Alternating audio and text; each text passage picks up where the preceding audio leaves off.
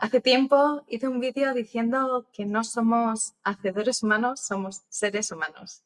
Y debo confesar que hablo de minimalismo desde el tener y el hacer para conectar con el ser. Y mis formaciones son sobre todo desde el tener, porque todavía a día de hoy sigo con algunos conflictos desde la perspectiva del hacer. Cuando leí el libro de, de Dora Hill, que es del hacer al ser, pude encontrar respuestas a muchas de mis preguntas, algunas de las cuales ni siquiera había llegado a formular. Y confío en que esta charla tú también puedas encontrar esas respuestas o quizás esas preguntas que te reconecten con ese ser humano que todas las personas somos y que creo que necesitamos recordar. Te mando un abrazo, te recuerdo que tienes la charla con el minutaje, todos los enlaces y la versión en audio dentro de sencillezplena.com barra Dora. Un abrazo y disfruta esta charla. Gracias Dora y bienvenida a este espacio. Muchas gracias Lucía, ya sabes que estoy encantada de compartir contigo y con todos. Eh, aunque tú lo compartes, ¿no? Tu proceso en, el libro, quizás para aquellas personas que, que no lo han leído, mi primera pregunta sería, ¿quién es Dora y cómo ha hablando de estas cosas? Pues mira, ¿quién es Dora? No lo sé ni yo. Difícilmente nos podemos definir en lo que somos realmente, ¿sabes? Eh, hay una respuesta graciosa. La mayoría de los niños que se relacionan conmigo me llaman Dora la exploradora. porque, y tienen razón, finalmente tiene razón porque he pasado toda mi vida intentando explorar encontrar respuestas a infinitas preguntas y cansada de explorar por ahí fuera, me dediqué a explorar por dentro. Así que mi exploración tiene mucho que ver con los espacios internos que, que yo no conocía y cuando me cansé de buscar ahí fuera, me dediqué a explorar por dentro y estoy encantada de, ir haciendo eso cada día. no sé si sirve la respuesta, pero eso es lo primero que me ha venido. Yo creo que sirve, además me parece muy gracioso lo de Dora la exploradora. es curioso como muchas veces nuestro nombre nos guía en el camino. Curioso, ¿verdad? En tu proceso personal has pasado por un momento de autodescubrimiento y, y hay una frase ¿no? que, que, comentas en el libro que me gustaría, no sé si, si transmitir, pero al menos eh, la idea, que tú en un momento estabas en la habitación y te cuestionabas el ¿qué tengo que hacer? Sí. ¿Qué tengo que hacer? Y me veo tan, tan reflejada en eso, ¿no? Como que me he visto en tantos momentos en ese espacio de ¿y qué tengo que hacer? ¿no? Como esa pregunta. Y tú planteas que en un momento, desde lo más profundo, llegó otra pregunta como respuesta a esa pregunta. Y esa respuesta era hacer o ser. ¿Nos cuentas un poco sobre esto? ¿Cómo vives tú esta pregunta-respuesta? Pues igual que tú, esto del qué tengo que hacer, durante mucho tiempo de mi vida ha sido una constante y además mm, tremenda, porque me lo preguntaba a todas horas, constantemente. Esta pregunta me, me latía por dentro y me dejaba totalmente en conflicto, en división, ¿qué hago? Y aquella vez, además era un momento de mi vida en que estaba ya bastante cansada de referirme a, qué, tenía que hacer ahí fuera, estaba casi rendida. La respuesta surgió así, hacer o ser. ¡Wow! Y sentí como un montón de, de alivio. Como decir, deja ya de buscar entre opciones, deja ya de buscar entre alternativas externas hay otra posibilidad. Y ahí me quedé en silencio, me quedé en silencio porque ser era algo inexplorado para mí.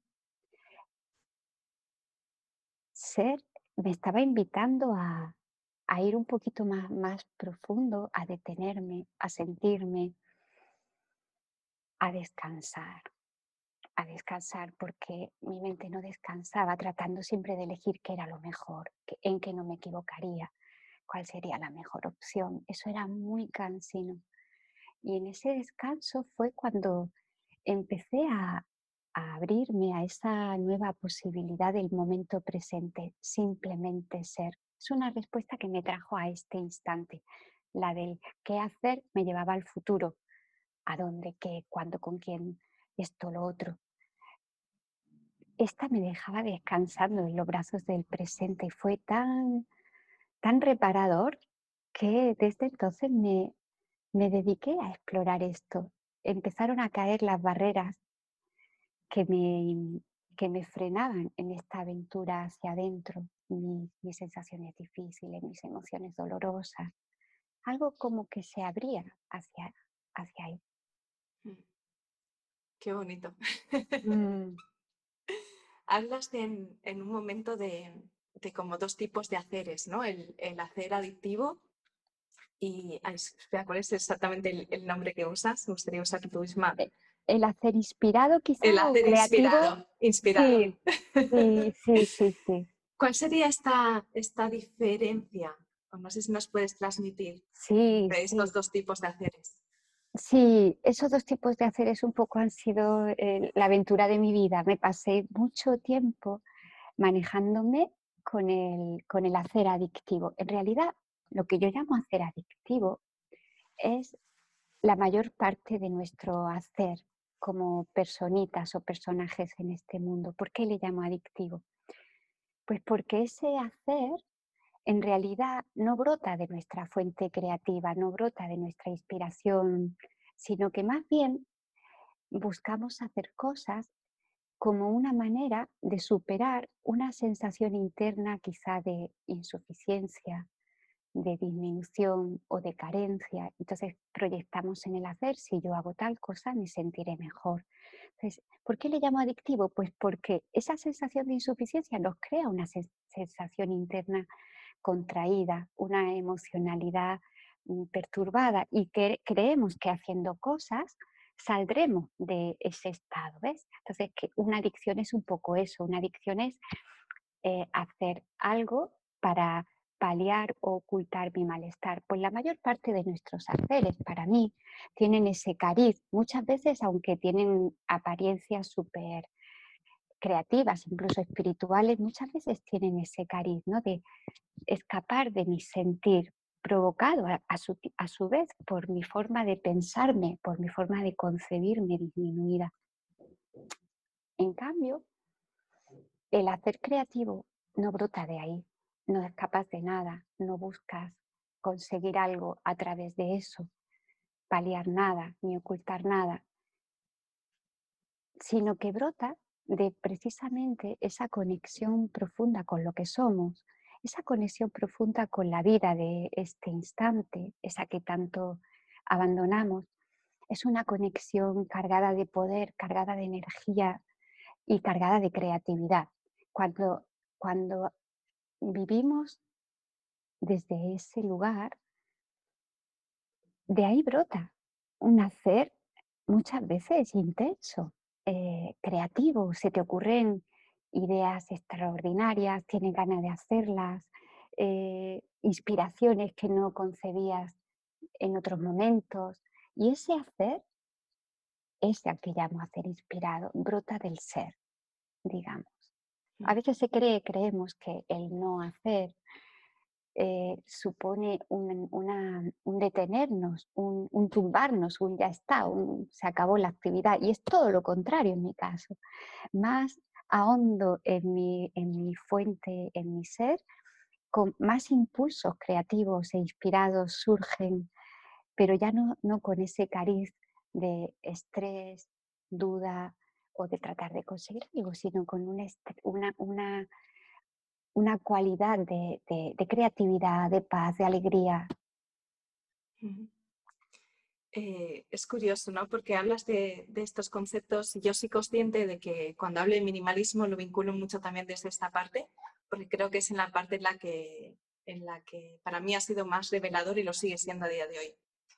Yo había hecho muchos procesos a nivel espiritual, de muchos retiros, muchas cosas, en las que siempre tenía que aprender algo y de repente me fui 21 días a una cabaña sola en mitad de la nada y nada que hacer y fue mi mayor crisis y ma mi mayor Claro. caos porque fui consciente que ya toda mi vida llenando mi vida de haceres porque identificaba el hacer con el estar conectada. Ah, Entonces, si no hacía, no conectaba. Ah, Había un rechazo en mí, en mí al, al no hacer.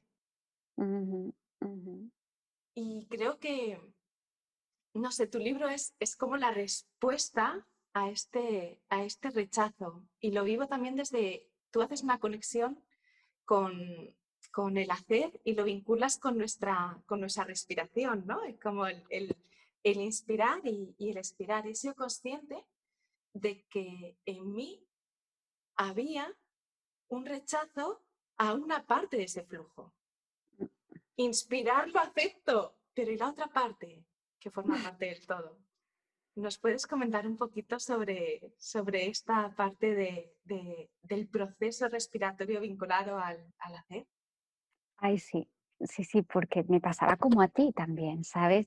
Eh, eh, yo estaba muy, muy apegada a los estados creativos, de inspiración, de hacer, de realizar, y relacionaba, igual que tú, la falta de esa inspiración o impulso con decaimiento, no sirvo, no valgo, eh, no soy. De hecho, nos lo han metido, lo tenemos interiorizado. Tanto haces, tanto vales. Si no haces, no vales. Solo tenemos todo dentro como parte de este sistema de pensamiento. Y entonces cuando yo pintaba durante una buena época de mi vida, yo me dedicaba a pintar y y era un escenario muy interesante porque como en toda actividad, hay momentos en que está súper creativo, la inspiración fluye, pero hay otros momentos en los que no hay nada, es puro desierto. Y es, es una invitación a entrar justamente en tu fuente más interna, nutrirla y dejar que, que vaya poco a poco fluyendo una nueva inspiración. Pero esos momentos para mí eran, eran como el, infierno, no lo soportaba, no quiero esto, no quiero esto. Era ese momento en que yo me sentaba y decía, ¿qué tengo que hacer? Y, no tenía que hacer nada más que aceptar esa fase tan eh, orgánica de la vida, es la bajada de la ola, la inspiración y la expiración, pues es la expiración, por favor, descansa, vuelve a tu fuente, mm, déjate abrazar por ella, deja que de ella surjan los nuevos impulsos descansa. Y eso en nuestra cultura está tan desacreditado, tan rechazado. Todos queremos estar siempre en la cumbre, todos queremos estar siempre brillando, dándolo todo. Y, y, sufrimos por esa desacreditación de la otra cara de la moneda tan importante, exactamente igual de importante y de la que surge de nuevo la creatividad. Entonces, para mí la, fase de la expiración empezó a convertirse en una fase fundamental en mi vida, no solo en la respiración, sino también como símbolo de la fase en que sueltas todo, te olvidas de todo lo que has hecho, te, te desidentificas y vuelves a descansar en la fuente creativa de tu corazón hasta que la vida misma lo hace y aprender a confiar en que eso es así, no lo puedes hacer desde aquí, lo tienes que vivir tienes que vivir, no me sale nada, solo sé quedarme aquí y sentir y observar mis impulsos de hacer algo que no, que no van a ningún sitio en realidad y admitirlos y aceptar. Es así ahora. Y he aprendido mucho y sigo aprendiendo de esos momentos. Aún la hiperactiva sigue en mí. Y, y, y gracias a toda esta experiencia tengo ahora más facilidad para, para calmarla y y restablecer el equilibrio y volver a la fuente. La vida sabe mucho más que nosotras. Menos mal. Menos mal. Sabe lo que necesitamos. Es, la, mente está, está, tan loca. Mm. Está tan loca, así vivimos, desquiciados. Es curioso, llevo un par de meses trabajando con, con una coach vocal para, para, un tema ¿no? que me pasa las, cuando doy charlas en, en público llevo un par de meses trabajando con ella y un momento en los que a veces yo durante las, las conferencias como que me pierdo y me cuesta mucho como volver. Y ella me decía, estábamos en una conferencia mía y le decía, mira, ves, ahí estoy perdida. Y lo estábamos analizando y me decía, ¿qué te estás diciendo? Y yo me decía, me estoy diciendo, respira, Lucía, respira. Y ella me decía, pero es que eso no deberías de pensarlo. Respirar es algo innato. Claro, ya está ahí. ya está ahí. Ya está ahí. ¿Cuánto esfuerzo? Sí, lo queremos hacer todo desde la mente, ¿verdad? Hasta eso, hasta volver al presente, venga, dándonos órdenes, se lo, se lo toma la, la mente como algo que tiene que hacer ella. Pero como te decía esta mujer, para mí también es así. Ya está, y lo que pasa es que hemos perdido ese contacto, esa sintonía con la vida que, que nos vive, que nos respira, que nos palpita, que genera sensaciones. Por eso para mí es tan importante el contacto con, con, esa, con esa vida que nos recorre, con nuestro cuerpo, con nuestras sensaciones, porque es como el ancla que si estamos en contacto con ella, siempre nos está trayendo por sí sola al presente. Lo está haciendo, de hecho, pero si no tenemos esa sintonía, nos vamos a la mente a ordenárnoslo y no tiene sentido porque genera más estrés todavía, ¿verdad? Sí, completamente. Sí, sí. Es curioso, ¿no? Y ese mecanismo que es tan ineficiente y que creemos que es la solución a, algo que bastaría con no hacer. Efectivamente, sí, sí. Sí, sí. Eh, es, mm, como te decía, para mí es súper importante y lo repito tantas veces y me lo repito, esta sintonía con la vida en el cuerpo, ¿sabes?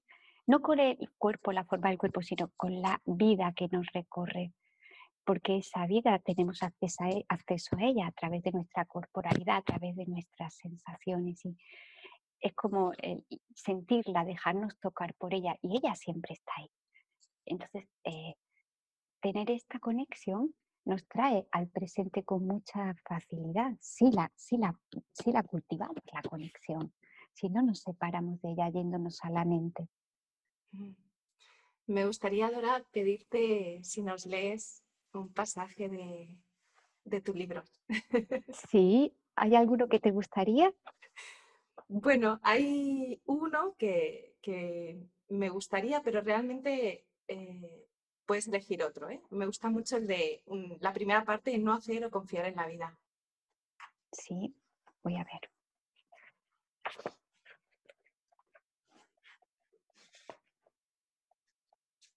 Mira, aquí está. Bueno, pero te leo el, trocito con el que inicia el capítulo, ¿verdad? El subcapítulo, ¿vale? Detente en medio de eso que parece abrumarte. No hagas nada. Déjate, déjate tocar, respirar, sentir. Sin necesidad de arreglar o remediar, encuentra la paz de permitir que las olas de tu experiencia se muevan libremente en ti y retornen a ti. Mm. Gracias. Gracias. Yo cada vez que leo, que leo algo de mi libro me toca, ¿sabes? Es como si lo leyera por, por primera vez, lo redescubro siempre. Sigo aprendiendo mucho con él. Qué bonito. En, el libro distingues entre como dos yo, ¿no? Y hablas que hay un yo que es el yo pequeño. ¿Qué sería este yo pequeño? Podemos llamarle yo pequeño o el yo separado. Es el, el falso yo, digamos, ese personaje con el que nos hemos identificado desde, desde una edad muy temprana. Venimos a este mundo con, como como lo que somos, como pura vida abierta, pura vida amorosa, pura vida consciente. Y eso sería, podríamos llamarle nuestro verdadero yo, nuestra verdadera realidad, nuestra verdadera naturaleza. Esa apertura, ese amor. Y en contacto con este sistema de pensamiento que rige en nuestro mundo, eh, dejamos un poquito olvidado esa, apertura, esa expansión que somos y empezamos a reducirnos y a circunscribirnos a unos parámetros mentales y emocionales en los cuales empezamos a, con los que empezamos a, identificarnos. Ese, ese, paso de la apertura a la contracción es algo que, que hacemos todos y que tiene que ver con nuestra historia como seres humanos. Eh, es una aventura, la aventura de la separación, la llaman vivirme dentro de un cuerpo circunscrito a unos parámetros, a unos límites, y se vive como limitación. Adoptamos ese personaje un poquito, cada uno a su manera, pero porque empezamos a experimentar por ese sistema de pensamiento el universo como algo em, eh, separado de nosotros, como algo amenazador, como algo que puede que puede eh, hacernos algo y entonces empezamos a sentirnos eh, pequeñitos, carentes, surge el miedo y desde ese miedo no se nos ocurre otra cosa que generar una pequeña barrera, una, una pequeña eh, mm, manera de protegernos, como por ejemplo una personalidad, ciertas actitudes que van a ser bien aceptadas, ciertas maneras de expresarnos que van a ser más mm, aprobadas que las que normalmente surgirían de nuestra espontánea naturaleza. Y poquito a poco, al notar que efectivamente parece funcionar y nos adoptamos una falsa seguridad y seguimos nutriendo a ese personaje. Y, nos hacemos un poco adictos a él hasta tal punto que, pasan y pasan los años y, seguimos cargando y viviendo desde esa falsa perspectiva hasta que llega un momento en que eso ya nos pesa demasiado porque nuestra naturaleza profunda nos llama, está siempre ahí esperando poderse, poderse manifestar y expandir. Y, y luego pues ya está, surgen las crisis, surgen los momentos difíciles en, los cuales esa especie de armadura del personaje empieza a resquebrajarse y empiezan a salirle grietas y, y por esas grietecitas pues poco a poco podemos empezar a, a dejar pasar la luz de lo que somos y dejar que todo, todo ese montaje tan curioso vaya disolviéndose. En un momentito te he contado la historia de, cualquier ser humano. La historia de, la humanidad casi. Pero bueno, es, un poco así, es un poco así la aventurilla que estamos viviendo. Es una aventura que puede gratificarnos por momentos, pero siempre tenemos por dentro la sensación de esto no es, es insuficiente, me falta algo, me siento vacía, me, falta algo, ¿no? Y ese vacío no es otra cosa que la llamada profunda de lo que sí somos, que es pura plenitud, que mm. es todo. Es demasiado poco quedarnos con un personajillo. Llenamos este vacío a través de adicciones, muchas veces de forma visible y otras formas de forma sutil, ¿no? como la adicción al móvil o la adicción a determinados alimentos. Eh, Hay sí. ¿Por qué tenemos esta, no sé si es esta tendencia? Quizás es la gestión de la incomodidad que produce esa sensación. Claro, eh, efectivamente, ahí, ahí has, has, dado en el clavo. Eh, es muy incómodo el mundo emocional que se genera cuando vivimos en nuestra cabeza, nutriendo a ese personaje activista y hiperactivo, quería decir. Es, muy incómodo porque esa actividad desenfrenada en la mente genera una emocionalidad muy perturbada, muy incómodo vivir con eso y, no sabemos cómo, cómo atender eso, no sabemos cómo, cómo gestionar toda esa incomodidad y lo único que se nos enseña o hemos aprendido es pues a taparla, eludirla, evitarla, lucharla, esconderla, adicciones, a cual casi todo en realidad lo que hemos aprendido a, manifestar es, es, bastante adictivo. Cualquier tipo de, de acción muchas veces, si está regida por este tipo de mente, es adictiva. El hacer del que hablo en mi libro es el hacer adictivo es el hacer adictivo. Pensar es la más grande adicción que hay en nuestro planeta y la menos reconocida. Todo el mundo estamos muy enfocados en la comida, eh, el, fumar, el beber, la tele, el móvil, sí, pero ¿y pensar? Pensar e, es, la adicción más tremenda. Yo, estoy haciendo, estoy participando en una formación de minimalismo mental con, con The Work de, ah, de Byron Kitty. Ajá y me ha abrumado de todo lo que pienso.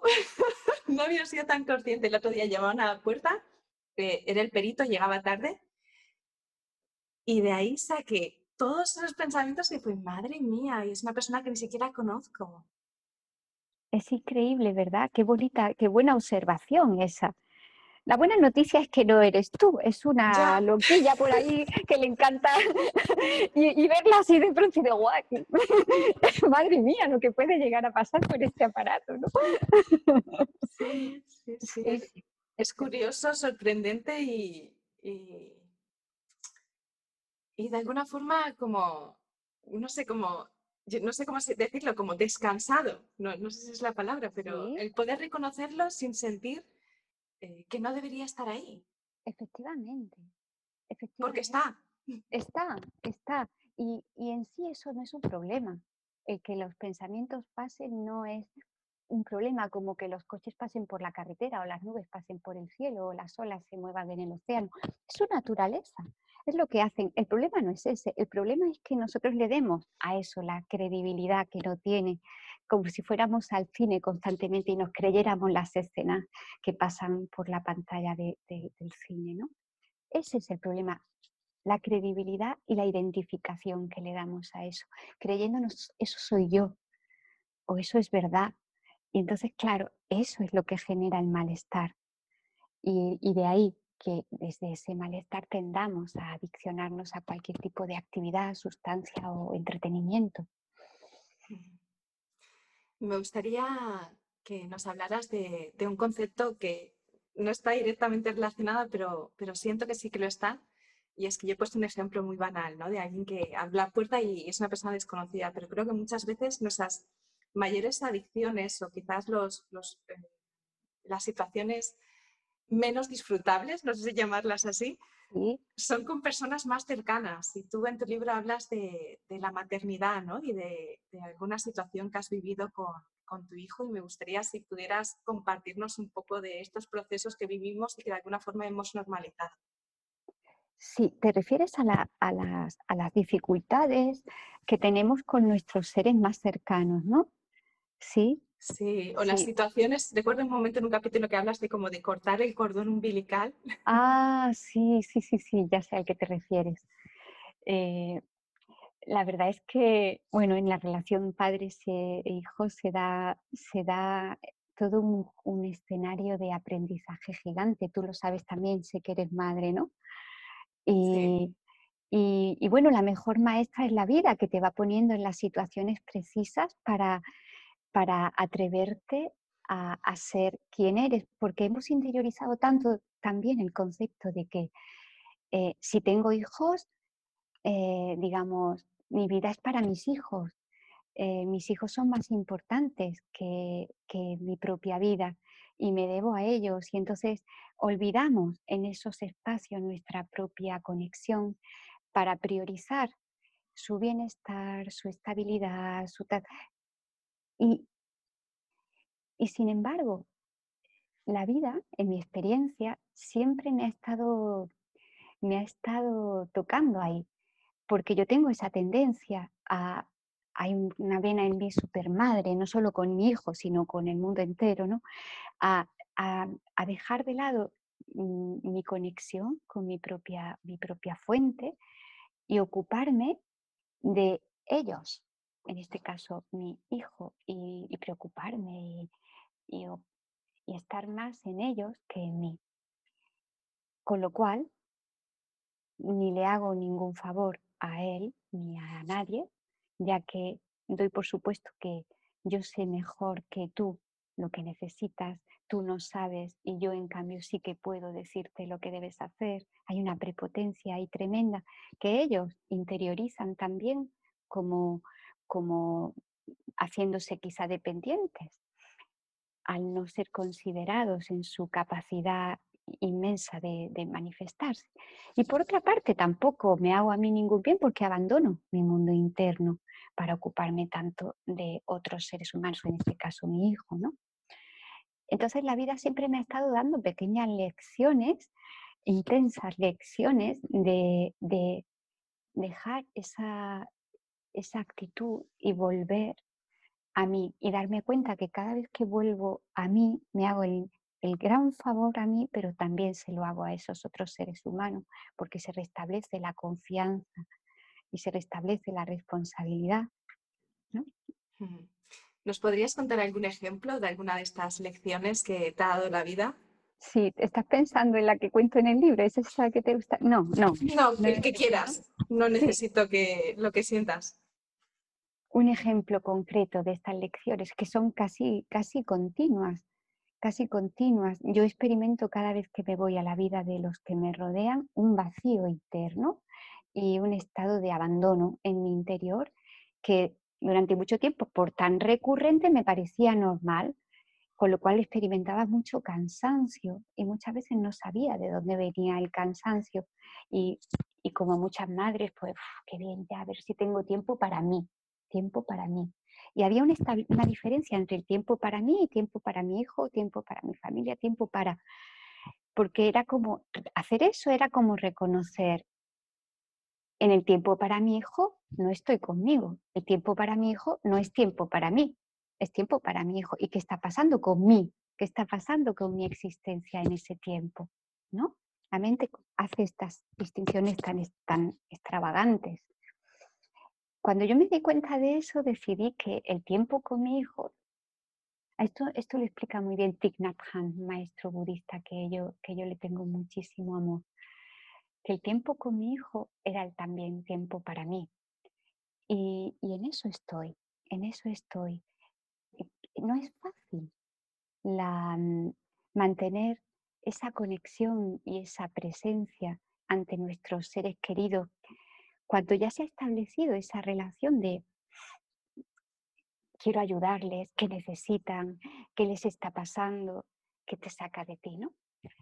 Y, y mantener la presencia, mantener la, la conciencia de mi propia vida, de mis impulsos, de mis tendencias ante ellos, es todo un reto. Y, tendría ejemplos de todos los de todos los momentos, pero bueno, si quieres te puedo contar este del, este del, del libro, lo, lo, puedo contar a los que nos escucháis. Bueno, hubo, un, un, un episodio en el cual mi hijo tuvo que, fue a Madrid, tenía que hacer un, concierto, un evento, él es músico y, siempre hemos estado con él en momentos así porque nos encanta acompañarlo. Y, era la primera vez que no podíamos por nuestras ocupaciones su padre y yo acompañarlo, con lo cual estábamos expectantes a que terminara el concierto y nos contara cómo había ido. Y es lo que suele hacer, porque siempre tenemos bastante conexión. Bueno, pues nada, no, no llamaba, Pasaba el tiempo, pasaba la hora, nosotros llamábamos y no respondía. Y, pasaron muchas horas. El concierto había sido por la tarde y ya eran las 12 o la 1 de la mañana y, no sabíamos nada, nada, nada. Pensaba, claro, se le habrá acabado la batería, pero claro, siempre hay móviles al lado, siempre hay gente con la que... Y nada, era... De pronto yo entré en un estado de total, de total pánico, de muchísima ansiedad no, no entendía nada y por mi mente se paseaban las imágenes más tremendas de lo que podría estar pasando. No me podía creer, no me podía creer que no nos hubiera llamado y no encontraba una explicación más que que, bueno, mi hijo iba a estar pasándole lo peor, lo peor. Y los peores escenarios afluían a mi mente hasta que ya tan alterada estaba que decidí sentarme y hacer lo que siempre le digo a todo el mundo. Yo soy terapeuta y sé muy bien cómo explicarle a todo el mundo cómo manejar la ansiedad. Y dije, caramba, siéntate, siéntate. y allí me quedé sentada, sentada, dejándome un poquito, abriéndome a todo ese paisaje tan terrorífico que me estaba atravesando. Mi cuerpo estaba totalmente eh, temblando, mi corazón latiendo muy rápido y todo tipo de corrientes me, contraían. Cuando pude un poquito eh, dejar que mi respiración se, se calmaran, las imágenes de mi mente no paraban. Y me dije, mira, acéptalo, ponte lo, ponte lo peor. Si, si lo peor es lo que realmente te perturba, ¿qué tal contemplar lo peor? Y y me vino la peor escena, mi hijo muriéndose de la peor manera posible y, dije, ya está, y si eso fuera lo que hubiera pasado, de verdad, no, no, había ya otra opción. Y, en esa contemplación, de pronto mm, irrumpió una sensación interna de, de paz, en medio de la tormenta como una paz. Bueno, ya está, esto es lo que quizá está pasando. Y desde esa paz notaba que, bueno, ¿quién era yo para, para determinar cómo debía ser la vida de mi hijo, cuándo debía terminar, cómo debía terminar, si no debía estar pasando lo que estaba pasando? Y, empecé a sentir una especie de, conexión muy profunda con él y con la vida y un inmenso agradecimiento por todo lo vivido con él, independientemente de, la, de, las, de las cosas externas que pudieran estar pasando. Era una sensación de gratitud profundísima por todos los regalos que yo había podido ya recibir en, en todo lo que había vivido con él. Y es como si la vida me, me, me, colmara de plenitud por todo lo vivido. Y ante eso todavía se hacía más intenso. Bueno, ¿y quién soy yo para determinar que todavía no es suficiente? A lo mejor ya, ya está, ya ha cumplido su función para él, quizá para mí como madre. Y ahí me quedé totalmente en silencio, rendida. El dolor seguía estando, sí, pero era abrazado por, por esta paz. Es difícil de explicar esto con palabras porque parecen términos no, no conectados, la paz y el dolor. Pues sí, la paz estaba envolviendo el dolor y el dolor podía moverse en brazos de esa paz. Por Descanse. Y luego nos llamó, nos llamó al cabo del rato dándonos una explicación súper lógica, súper lógica de lo que había pasado, que yo comprendí y, seguramente yo hubiera hecho igual que él. No me acuerdo ya ni lo que pasó, pero vamos, súper lógico. Y en un momento como que todo volvió un poco a su cauce. Pero curiosamente, curiosamente, a partir de ese momento, el lazo de dependencia con mi hijo se cortó, es como si una, una, enorme oleada de confianza profunda me inundara. es como si la vida me dijera, tú ya has sido bastante madre, ahora la madre soy yo. Siempre lo he sido, has cumplido ya tu pequeño papel, pero ahora me lo devuelves a mí porque tú ya aquí ya poco más tienes que hacer.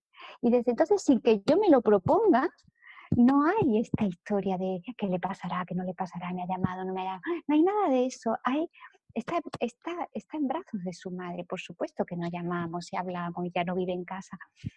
Pero yo sé que está bien, o que no bien en el sentido de que todo le va bien, sino que está, está con quien tiene que estar y, y cómo tiene que estar. No sé, se cortó un, un lazo ahí a través del dolor que sentí. ¿eh? Qué bonito. Gracias, Dora. Sí, sí, sí, yo estoy muy agradecida. Esa experiencia era necesaria, ¿eh? Qué curioso, como aquellas experiencias que más rechazamos son las que muchas veces más necesitamos. Totalmente, mm. totalmente. Y qué difícil nos resulta abrirnos a ella, ¿eh? no queremos, nuestra mente no quiere pasar por, esas, por esos dolores, esas contracciones, porque hay una intolerancia muy grande en nuestra vida a, a los momentos de, de, dificultad, de sufrimiento, eso que llamamos dolor, ¿no? Pero, pero forma parte, forma parte. De una forma diferente, quizás, esto me recuerda un poco a, yo trabajo sobre todo con, con casas, ¿no? Y con personas y en el orden exterior dentro de las casas como una, como una ocasión también como de autoconocimiento incluso. Y yo soy consciente, mientras que te decía esto, de que aquello que más rechazamos, que es el desorden en un área concreta o en un espacio concreto, es muchas veces lo que esconde el aprendizaje eh, más importante para esa persona el proceso de orden. Y cuando alguien me escribe diciendo, Lucía, el desorden en este lugar, yo sonrío. No porque quiero el desorden en su vida, sino porque sé que detrás de ese desorden hay un gran regalo. Sí, es cierto, es cierto. Y muchas veces, no sé cómo tú lo ves, pero la intolerancia que tenemos al, a cierto desorden externo eh, proviene de, la intolerancia o de la incapacidad de descansar en un lugar más interno donde, donde no existen ni los conceptos de orden y desorden. Es decir, en nuestra profunda naturaleza eh, no hay esos conceptos.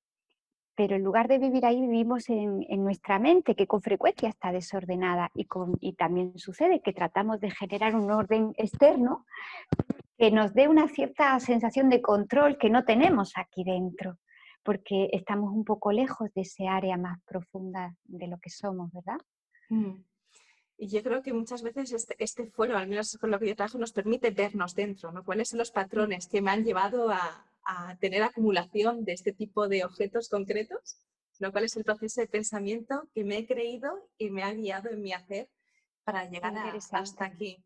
Es, bueno, es que a mí me parece fascinante el, la forma en la que nos movemos. Sí, sí, y en cuántas áreas de nuestra vida se produce esa acumulación, ¿verdad? Mm, en cuántas áreas, por, por donde quiera que lo mires, ¿eh? en el aspecto de los ambientes, en las conversaciones, cuántas conversaciones innecesarias, en la comida, cuánta comida innecesaria por puro hábito que nadie se atreve a cuestionar, pero necesito esto. Necesito esto. Hay un capítulo en mi libro también en el que hablo de esta investigación que yo me vi y me veo siempre impulsada, inspirada a hacer, pero ¿esto es necesario? para todo el mundo, esto tiene que ser así en todos los momentos, hay que comer todo esto, o cada uno, cada momento te está exigiendo o te está pidiendo una forma muy, muy concreta y muy simple de nutrirte. Y a lo mejor no es un alimento, ¿no? En las relaciones, ¿cuántas relaciones, verdad? ¿Cuánta gente tengo que tener en mis redes? En todo, ¿verdad que sí? En la mente, Sí, sí, hemos normalizado quizás estos grandes números y los hemos confundido con, éxito a algunos sí, Totalmente. De hecho, la definición de éxito tiene, que, que manejamos tiene que ver con cuánta audiencia tienes, cuántos seguidores tienes, cuántos likes te ponen, cuánta gente va a tus eventos, un poco como, según eso, eso es el éxito, ¿no? Son, son preferencias externas siempre es un concepto de éxito basado en, referencias externas porque no estamos auto, automotivados, ¿no? No, tenemos esa fuente de, mm, esa referencia, autorreferenciado, quería decir. Mm.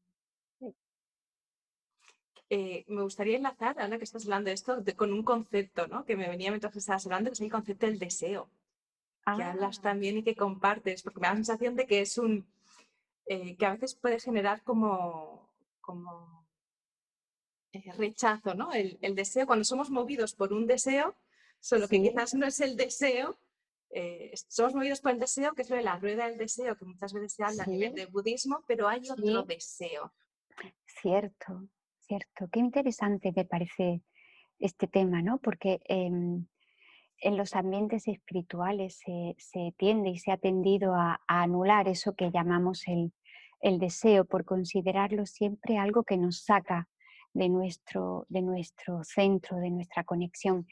Y en cierto modo, tal como lo explica el budismo, es así porque ese tipo de deseos a los que estamos aludiendo en ese caso son los deseos que brotan de una, de una falsa identidad que se siente carente, que como no, tiene contacto con nuestra verdadera naturaleza, pues siente que necesita completarse a través de cosas que desea, situaciones que desea, objetos que desea, ¿verdad? Entonces, ese es el deseo, digamos, del ego. El ego usa el deseo o tiene deseos para completarse a través de objetos que poseer o de, o de situaciones a las que acceder.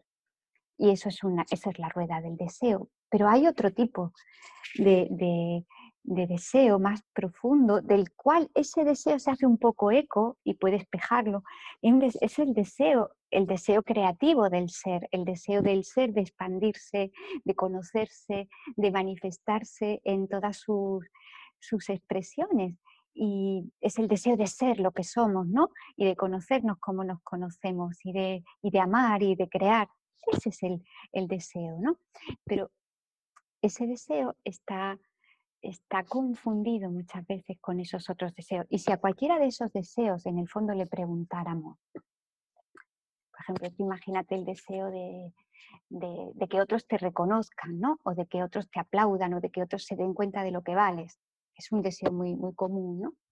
Si, si preguntáramos, pero en realidad, ¿para qué quieres eso? ¿Cuál es el deseo profundo que hay detrás de eso? nos quedaríamos un poco en silencio mirando, quiero ser reconocida, quiero que se me reconozca.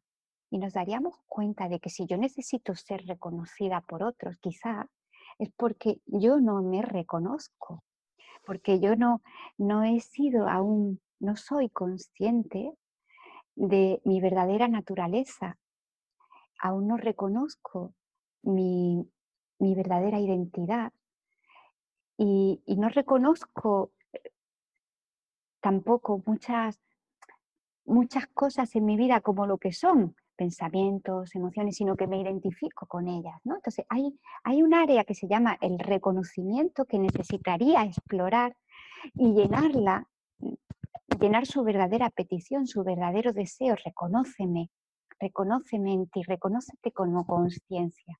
Date cuenta de lo que eres y desde ahí reconoce todo lo que te rodea como lo que es. No te identifiques. Y cuando ese área, ese deseo profundo del ser esté poco a poco más completado, quizá miremos esas otras necesidades de reconocimiento externo desde otra perspectiva, quizá hayan desaparecido. O quizá nos sigan gustando, pero ya no sea una necesidad, sino un, un reflejo de nuestro propio autorreconocimiento. Claro que nos encanta que nos reconozcan, pero es mucho más relajado y bello ser reconocido como eh, reflejo del reconocimiento que tú ya te tienes, que es completamente natural, es como una extensión, que como una búsqueda compulsiva de que tú me reconozcas porque yo no sé quién soy. Es la diferencia, ¿no? Ese es el deseo, es muy interesante para mí y merece la pena.